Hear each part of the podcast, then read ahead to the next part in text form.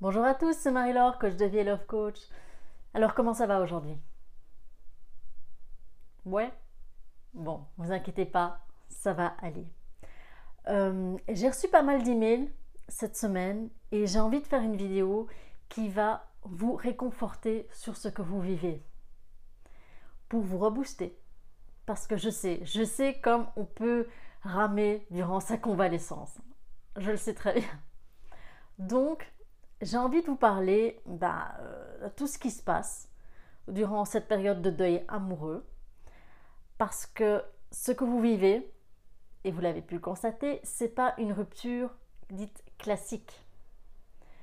Vous mettez plus de temps, et puis il y a des jours ça va, vous êtes super motivé, vous voyez le bout du tunnel, et puis le lendemain, bah, c'est tout le contraire. Ça va pas du tout, vous avez l'impression que vous revenez à la case départ, que vous avancez pas, et votre journée bah, ressemble à ce film Un jour sans fin. Et vous dites ça y est, j'ai de nouveau connu ça, ça va pas, et vous ressassez et vous ressassez. Donc, pas de panique. On va reposer, on va reposer un petit peu tout dans son contexte. Ce que vous avez vécu, ce n'était pas une situation normale, ce n'était pas une relation normale. Donc il va de soi que votre convalescence, eh bien, elle n'est pas normale non plus et qu'elle prenne un peu plus de temps. Mais ça ne veut pas dire que c'est désespéré. Hein. non, non, pas de panique. Alors, peut-être que certains d'entre vous ont déjà lu euh, les sept étapes du deuil. Alors, euh, les sept étapes du deuil, c'est un modèle qui est inspiré de cette psychiatre qui était, euh, je pense que c'est Elisabeth Kubler-Ross. Alors, je m'excuse si je me trompe de prénom, mais en tout cas, c'est bien la, la psychiatre Kubler-Ross qui, sur base d'observations chez des patients en fin de vie qui étaient atteints d'une grave maladie, s'est dit bah tiens, je vois que je vois qu'il y a des phases, il y a des étapes communes chez ces personnes. Vous les connaissez peut-être. Donc elle fait référence au choc, au déni, à la colère, à la peur, à la tristesse, à la résignation, à l'acceptation et à la reconstruction. Alors je précise que c'est un modèle qui n'a pas été approuvé scientifiquement. Je préfère parler plutôt d'étapes. Parce que en plus, dans le cas bah, de survivants de perversion narcissique, il faut gérer le sevrage, les angoisses, les flashs, l'hypervigilance, le fait d'être sur la défensive, voire d'être agressive avec des gens qui n'y sont pour rien dans la situation, et encore tout d'autres petits, euh, je veux dire, tracas. Et bah, vous avez constaté, c'est pas comme un jeu vidéo. On se dit pas super, j'ai passé le stage du déni, waouh, maintenant je continue à avancer. Non. Vous voyez, c'est vraiment des, phases? Parce que vous pouvez un jour passer de la colère à la tristesse et puis revenir à la tristesse et puis à la colère. Voilà, c'est un pas en avant, un en arrière. Et parfois, bah, certaines personnes n'ont même pas, je veux dire, l'étape de la colère ou même de la rage. C'est propre à chacun. Donc, ce n'est pas des étapes obligatoires, c'est vraiment des états que vous pouvez avoir. Et surtout, n'oubliez pas une chose, c'est que bah, vous avez vécu de la violence. Donc quand vous avez vécu de la violence, il y a une réaction chimique, biologique dans votre corps. Il y a des moments où votre corps a changé sa composition chimique, soit c'était trop de cortisol, soit c'était pas assez, soit c'était trop de dopamine, pas assez, voilà, tout ça doit aussi s'ajuster.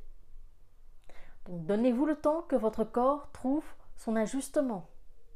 Que votre corps comprenne que bah, la source de votre peur, de votre mal-être, elle n'est plus à côté de vous. Donnez-vous le temps, donnez-vous le temps, donnez le temps à votre corps aussi.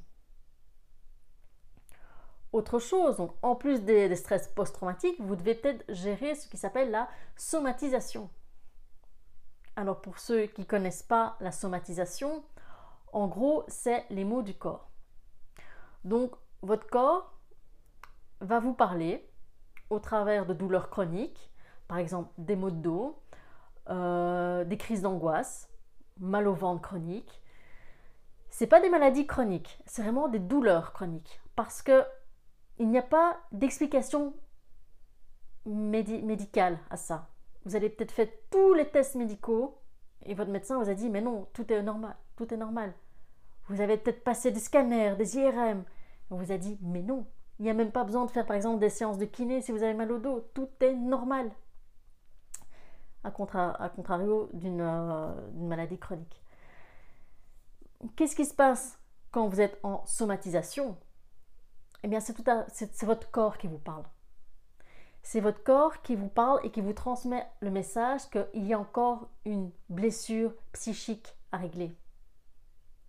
Et que si vous n'en êtes pas conscient ou consciente, votre inconscient, lui, le sait. Donc si vous êtes à ce stade où vos analyses, prises de sang, tout est OK, mais que vous, vous de leurs chroniques sont encore là, tentez toujours des soins énergétiques, dans le sens par exemple de la kiné, kinésithérapie. Parce que votre corps, il garde une mémoire.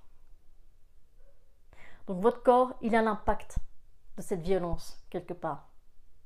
Et votre corps doit aussi pouvoir se nettoyer de ça. Vous savez, c'est comme par exemple, vous marchez en rue, vous allez vous tordre le pied.